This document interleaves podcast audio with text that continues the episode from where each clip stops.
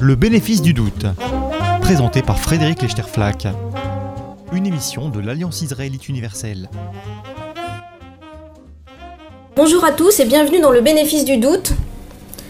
Le fou de Dieu, lire et enseigner l'épisode de la ligature d'Isaac aujourd'hui avec Dan Yafé. C'est au nom de Dieu qu'il tue. Et même si c'est au nom d'une religion et d'un Dieu dévoyé que les terroristes islamistes contemporains commettent leurs massacres, ce constat a entraîné ces dernières années, sous la plume de certains intellectuels, une mise en cause globale des textes sacrés, des monothéismes, pour leur rapport trouble avec la violence au nom du sacré. Et de fait, le Coran n'est pas le seul à contenir des passages qui décrivent des massacres commis au nom de la fidélité religieuse ou prescrivent des châtiments qui heurtent nos réflexes humanistes. C'est parfois aussi le cas de la Bible. Que fait-on de ces passages qui nous posent problème?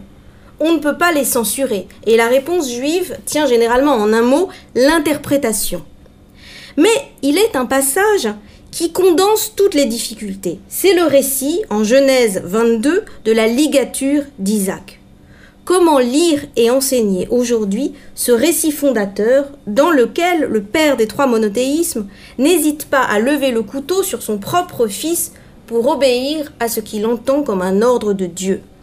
Que faire d'une telle obéissance et quel rapport moral entretenir avec ce modèle? Contre ces fous de Dieu contemporains qui n'hésitent pas à massacrer à l'aveugle au nom d'une obéissance inconditionnelle à une religion dévoyée, Comment lire et comment enseigner aujourd'hui le récit bouleversant de l'épreuve de cet autre fou de Dieu qu'est Abraham Voici quelques-unes des questions que je souhaitais poser aujourd'hui à mon invité Dania Fé. Dania Fé, bonjour. Bonjour. Vous êtes professeur de pensée juive et d'histoire des religions à l'université Bar-Ilan à Tel Aviv, où nous enregistrons cet entretien. Vous êtes spécialiste du judaïsme à l'époque de, Jésus. Vous avez écrit plusieurs livres sur ce sujet. Je, cite euh, notamment le Talmud et les origines juives du christianisme ou le judaïsme et l'avènement du christianisme. Votre dernier livre paru en français s'intitule L'essai sur l'interprétation et la culture talmudique femmes et familles dans le Talmud. Vous y réfléchissez sur la manière dont le Talmud s'est emparé pour les réécrire de passages bibliques qui posent des problèmes éthiques, notamment sur la question de la famille, sur la question des femmes, sur la question euh, des enfants. Alors, pour, entrer dans notre sujet, Dania fait une, première question. Il y a beaucoup de passages dans la Bible qui nous posent des objections éthiques aujourd'hui. Euh, L'une des difficultés tient à l'exemplarité morale. Comment faire pour enseigner des textes à des enfants sans leur donner forcément en modèle nos héros, les patriarches, qui ne se comportent pas toujours de manière euh, irréprochable? Oui, alors effectivement, hein, je crois que euh, le problème des euh, patriarches bibliques et leur comportement dans la lecture que nous avons des textes de la Bible peut poser problème euh, dans les rôles qui sont les nôtres de didacticiens et euh, d'enseignants. Alors, euh, il est difficile, et je me suis personnellement heurté à ce genre de difficultés, il est donc difficile et eh bien d'évoquer le personnage d'Abraham, qui souvent est d'ailleurs perçu comme, comme un modèle, hein, un modèle, un exemple à imiter, euh, la référence suprême de la foi, euh, d'un rapport absolu au divin.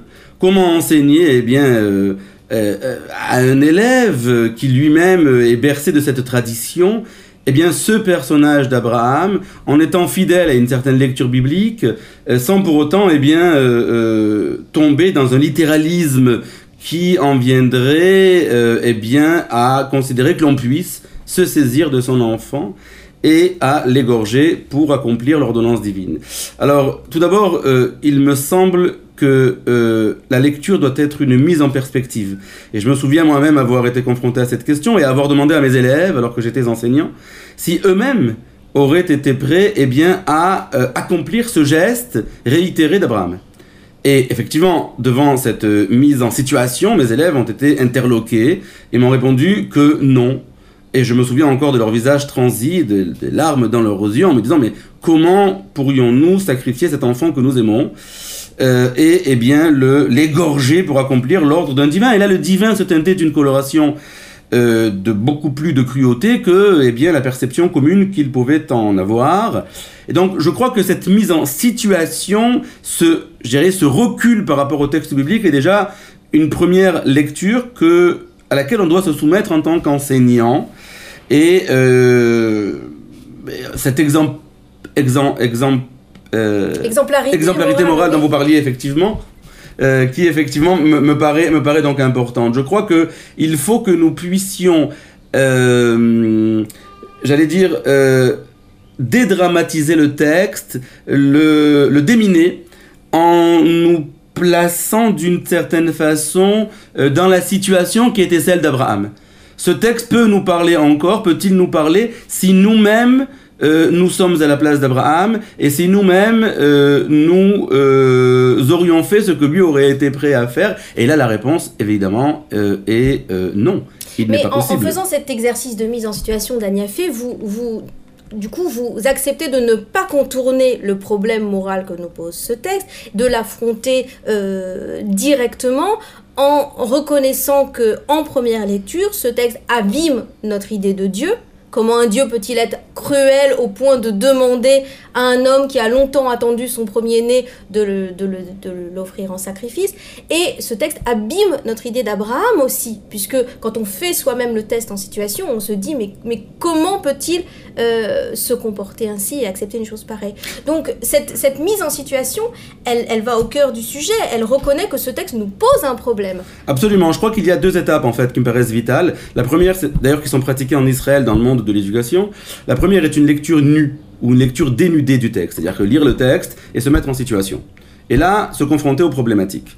Deuxième étape, euh, lire les, les, textes qui sont ceux de l'interprétation euh, traditionnelle de ce texte. Et là, se rendre compte, par exemple, que l'exégèse juive médiévale, et avant qu'elle soit médiévale, midrashique, se sont livrés à une véritable revisitation du texte en euh, le relisant et euh, en proposant euh, de nouveaux éclairages. Quand on fait référence, par exemple, eh bien, au grand exégète qui était Rachi, Rachi explique qu'il n'a jamais été question d'un sacrifice humain que Dieu n'a jamais demandé à Abraham de pratiquer un sacrifice humain, mais seulement de mimer un sacrifice. Et là, bon, je fais référence à d'autres exégètes euh, français d'ailleurs, d'Orléans, du, XIVe siècle et autres, comme notamment euh, euh, Rabbi Bechor ou, ou Lévi Ben Garshon, qui vont expliquer qu'il s'agit de mimer un sacrifice afin de montrer sur le corps même d'Isaac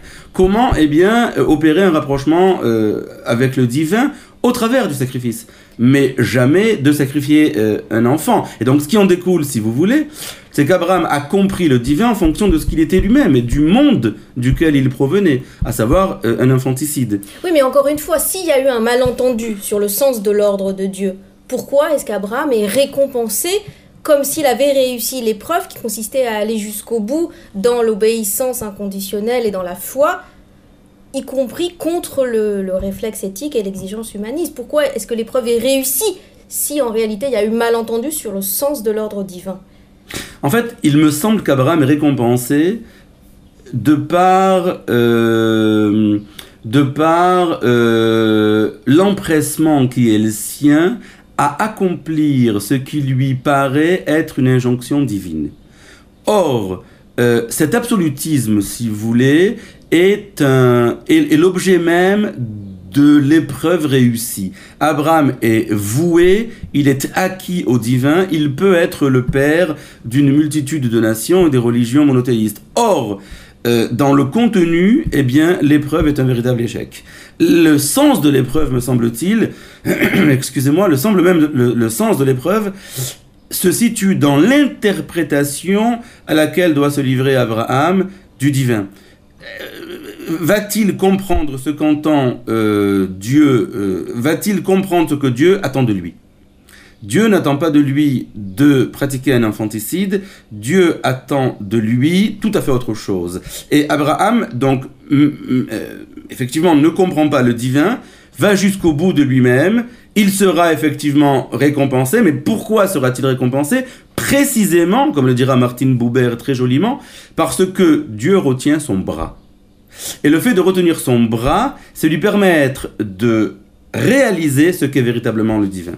La perception du divin ou le passage, la transition d'un Dieu qui est un Dieu cruel, d'un Dieu infanticide, à un Dieu au contraire qui retient le bras, c'est, me semble-t-il, tout le passage de cette épreuve, l'objet même de cette épreuve. Et c'est, je crois, euh, euh, cet objet même, cette, cette lecture à laquelle vont se livrer les sages du Midrash. Le Midrash, qui donc eh bien, est une littérature qui va euh, naître euh, bien des siècles après, euh, après la destruction du second temple de Jérusalem, et qui jusqu'au Moyen Âge va se livrer à différentes relectures de ce texte. Mais alors justement, ce que, ce que le, la lecture du Midrash nous montre aujourd'hui, c'est que la dissonance dans ce passage de la ligature d'Isaac entre les exigences de la foi, de l'obéissance inconditionnelle à, la voix de Dieu.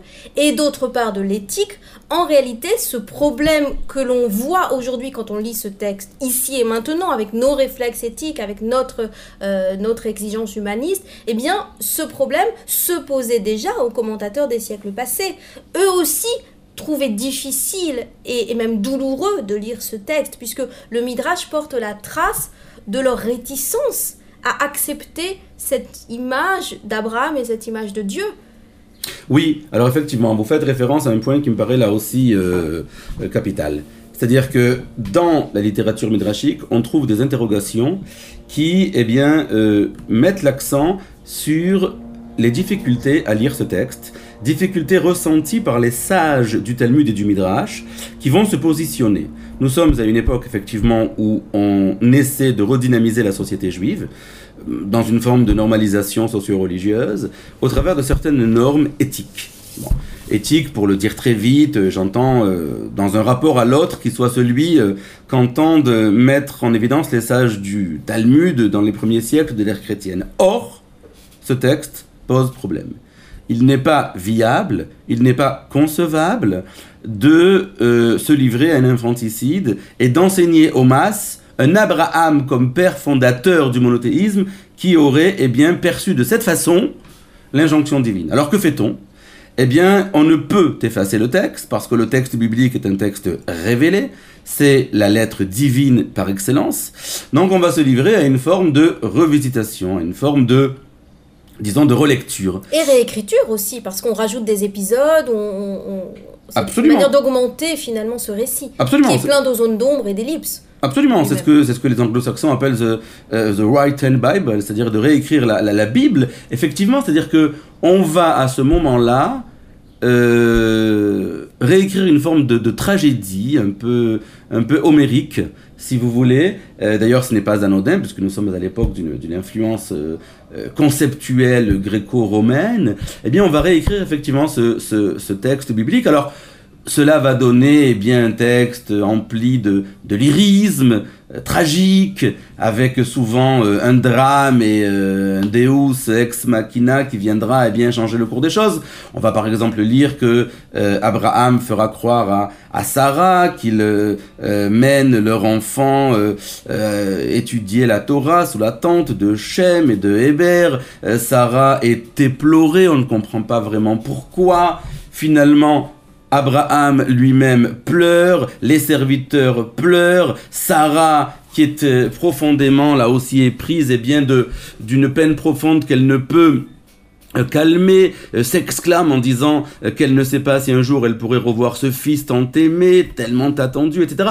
Et donc, on assiste à une véritable, j'allais dire, une, une théâtralisation du texte à laquelle se livrent les sages du Midrash pour nous mettre en condition. C'est un peu la mise en condition dont je parlais tout à l'heure, c'est-à-dire que on va nous montrer les aspects humains du texte. On va chercher à humaniser ce texte qui ne l'est pas, préalablement, c'est-à-dire que l'on va chercher à humaniser le divin, à humaniser Abraham et à pouvoir, entre guillemets, digérer ce texte pour le rendre plus palpable. Oui, et à le surcharger de toutes ces tensions éthiques que sinon on garderait pour nous dans notre lecture silencieuse.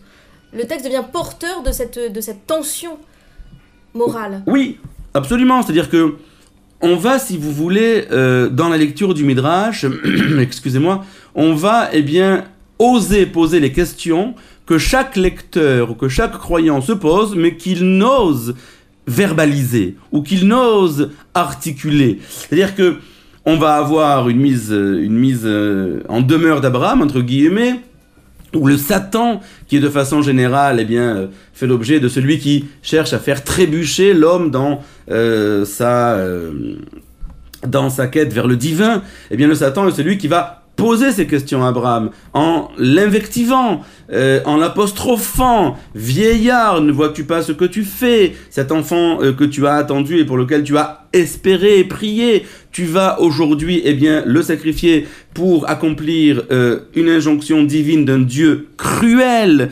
Euh, est-il possible que ce Dieu euh, te demande une telle chose? On va même travailler sur la linguistique hébraïque du texte biblique en nous expliquant que le verbe qui a été compris comme eh bien offrir un holocauste ou sa forme réfléchie, le fameux veha sur lequel on a beaucoup écrit, ne veut pas dire pratiquer un sacrifice holocauste, mais signifie au contraire faire monter. C'est d'ailleurs la, très belle traduction que nous offre euh, Marie Balmary dans le sacrifice interdit, c'est-à-dire il faut faire monter euh, Isaac. Le texte est obscur, Dieu est obscur, Dieu est voilé dans son injonction, et Abraham chute. Pourquoi chute-t-il? Parce qu'il ne comprend pas, il ne peut interpréter l'injonction divine telle que Dieu désire être interprété lui-même, entre guillemets.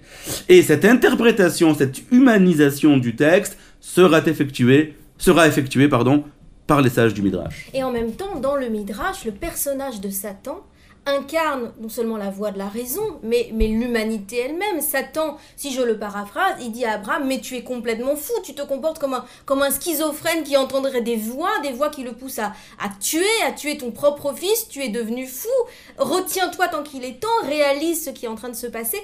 Et, et ce discours de Satan, pardonnez-moi, mais Satan est le plus humain dans toute cette affaire, dans toute cette histoire. Alors, Satan incarne jusqu'au point extrême ce désarroi qui s'empare de nous face à ce texte? Oui, je crois qu'il y, a une. On assiste effectivement à une. à. Euh, un retournement en fait, un changement total euh, dans les rôles qui, sont impartis à chacun des personnages. C'est-à-dire que Satan, donc, qui euh, de façon générale est doté d'une certaine mission, cette mission est, est, modifié, où Satan est celui qui est doté du bon sens, d'un bon sens perdu, que chacun euh, a perdu et dont chacun s'égare dans cette tragédie biblique. Abraham, qui eh bien, comprend de façon littérale cette injonction divine, euh, est prêt à sacrifier cet enfant. Euh, Sarah, qui reste muette, littéralement muette, et à qui on va donner, à qui on va octroyer une certaine parole dans précisément cette littérature midrashique. Isaac, alors là, euh, les textes du Midrash nous diront qu'Isaac euh, est d'une d'une certaine façon prompte eh bien, à ce que le sacrifice soit effectué sur son propre corps. Donc on nous présente un Isaac docile, un Isaac obéissant, et le seul finalement qui nous ramène à une certaine réalité, à une relation éthique, est le Satan. Et je pense que ça n'est pas euh, fortuit il me semble effectivement que les, rédacteurs de ces textes midrashiques vont conférer au Satan eh bien, cette euh, humanité, cette raison, précisément au Satan, parce que c'est celui pour lequel on s'attendrait le moins à ce qu'il puisse euh, eh bien, exprimer ce genre de discours, et pour nous montrer que finalement les rôles sont totalement transformés et que le bon sens est finalement perdu dans ce texte, et qu'il faut se rapporter au Satan pour comprendre ce qu'attend le divin. En l'occurrence, ne pas retenir le bras et ne pas sacrifier ce fils. Et à ce moment-là, effectivement, Abraham est celui qui peut transmettre euh, ce qu'est le divin, puisqu'il n'a pas euh, été jusqu'au bout de ce qu'il croyait être le divin. Et sa perception du divin est totalement, euh, est totalement non fondée. Autrement dit, dans, le, dans le, la tendance qui est première chez Abraham à suivre l'ordre de Dieu et à l'interpréter de manière absolutiste, il y a un égarement, il y a un danger, il y a un risque de, dévoiement contre lequel Satan euh, vient le mettre en garde. Autrement dit, Satan, dans le Midrash, incarnerait une forme de, euh, disons, de mesure dans notre croyance ou euh, de rappel à une certaine prudence dans notre rapport au divin. Oui, et c'est, je crois, encore une fois, il n'est pas fortuit que ce soit précisément le euh, Satan euh, qui soit doté de, cette, de, cette, de ce rappel à l'ordre, entre guillemets. Hein. Ça, ça n'est pas, ça pas fortuit, ce n'est pas Abraham, ce n'est pas Sarah, ce n'est pas Isaac, c'est le Satan. Hein. C'est-à-dire que cette, cette, euh, ce bouleversement des rôles, hein, cette modification dans les rôles impartis à tous ces personnages n'est pas anodine. Et ce texte nous offre effectivement le recul nécessaire, en tout cas quand on accepte de le lire avec les yeux euh, de ses principaux exégètes, et en l'occurrence avec le Midrash, eh bien, nous permet de, le désenclaver, nous permet non pas de le lire de façon littéraliste et donc de se fourvoyer littéralement, et de sombrer dans une violence effrénée, et donc de de se fourvoyer et de dévoyer le divin, comme vous le disiez, vous avez raison. C'est-à-dire que ce n'est pas ce qu'attend le divin, c'est véritablement l'objet de la mise à l'épreuve, comprendre le divin, et donc nous permet, grâce à ce désamorçage, grâce à ce midrash, grâce à cette littérature qui accompagne le texte biblique, eh bien, nous permet euh, de pouvoir se situer face à ce texte biblique. Il, est très important de comprendre que euh, pour les sages eux-mêmes du midrash, qui étaient pénétrés de cette lettre biblique, qui était pénétré de cette, de cette quête vers le divin, eh bien, il y a euh, un retrait. Il y a une, une, un certain recul face à ce texte biblique. On ne peut effacer le texte biblique parce que ce texte est vécu comme l'objet d'une révélation, mais parallèlement, il faut le désenclaver, il faut le revisiter, il faut le réécrire, comme vous disiez, et, et là aussi je, je vous suis parfaitement, il faut le réécrire de façon à lui conférer une toute autre portée. Et c'est cette réécriture qu'il nous faut enseigner, me semble-t-il, cette réécriture, cette quête, cette quête de sens novateur, parce qu'elle est vitale pour ne pas sombrer dans toute forme de euh, déperdition. Oui, ce que je trouve intéressant dans votre démarche, Tania Fils, c'est aussi que par le détour, euh, par l'historicité de ces commentaires, on se rend compte que euh, le problème que nous pose le texte biblique aujourd'hui, eu égard à notre contexte, à la question du terrorisme, à la question de ces fous de Dieu qui nous entourent et dont on ne sait que faire, et par rapport auxquels certains nous disent ce sont les textes sacrés eux-mêmes qu'il faut accuser et mettre en, accusation, eh bien en réalité ces questions euh, ont été euh, connues, partagées, expérimentées de tout temps par nos commentateurs. Autrement dit que cette, la difficulté, les tensions qui sont inhérentes au texte biblique sur la question de la violence et du rapport absolutiste au divin, elles font partie de la démarche interprétative euh, du judaïsme. Alors évidemment, l'une des questions, mais on n'aura pas le temps aujourd'hui de l'aborder, c'est comment les deux autres monothéismes s'emparent évidemment de ce même passage qui est fondateur à la fois pour le judaïsme et pour aussi le christianisme et l'islam. Mhm. Qu'est-ce qu'ils en font et comment eux, avec leurs propres outils interprétatifs, euh, ils, euh, comment est-ce qu'ils s'emparent des, tensions et des difficultés inhérentes au texte? Je crois que c'est évidemment une autre, euh, une autre question. Mais vous, vous, avez évidemment beaucoup étudié aussi les commentaires des, des premiers chrétiens sur, sur ce passage. Oui, alors euh, effectivement, dans la littérature patristique, chez les pères de l'Église notamment, mais déjà dans le Nouveau Testament, ce passage biblique donc, euh, eh bien, euh, eh bien, est, est important. Hein, il est traité. Alors, ce sera davantage, pour le dire très rapidement, sous une forme typologisée. Hein. on va en fait le, le, lui, lui conférer une, une portée qui sera celle de lire l'avènement christique et la révélation de Jésus au travers d'Isaac. C'est-à-dire que cet Isaac qui va au sacrifice en portant eh bien, le bois pour euh, pour, cette, pour, cette, pour ce sacrifice sera une forme de, euh, de, de, de, prédestination, si vous voulez, de typologie eh bien, de Jésus, ce même Jésus qui portera le bois. C'est-à-dire que l'on va décalquer les personnages pour lire en Isaac la révélation plus tardive de Jésus. Ce sera de façon générale et de façon très grossie la lecture auquel euh, se livreront les pères de l'Église. Autrement dit, le sacrifice a vraiment lieu hein, dans, une lecture, euh, dans une lecture chrétienne. On n'est pas au stade de la ligature, on est au stade euh, oui, de façon générale, avec notamment quelques nuances. Je tiens également à souligner que dans, un texte du Midrash, le sacrifice a lieu également. Dans un texte du Midrash, je crois que c'est dans le, texte du Midrash Genèse Rabbah 56, effectivement, on nous parle d'un Isaac qui mourrait et qui, après donc euh, avoir euh, donc succombé, eh bien, serait ressuscité. Donc, je vous laisse effectivement entrevoir combien ce texte a été un terreau fertile euh, d'exploitation euh, théologique pour les pères de l'Église. Ce qui est une manière aussi de dire que euh, ce texte n'est pas sans coût, hein, qu'il y a quand même quelque chose qui est, qui est perdu et qui est coûteux dans, dans, dans, cette épreuve-là, qu'elle n'est pas était anodine. Absolument, et qui était irrémissible, et qui est irrémédiable, absolument. Merci beaucoup, Dania Fay. Je rappelle le titre de, de votre dernier livre paru en français, Essai sur l'interprétation et la culture talmudique, Femmes et familles dans le Talmud, et c'est aux éditions du CERF. Merci à vous et bonne semaine à tous. C'était le bénéfice du doute, présenté par Frédéric Lechterflack, une émission de l'Alliance israélite universelle.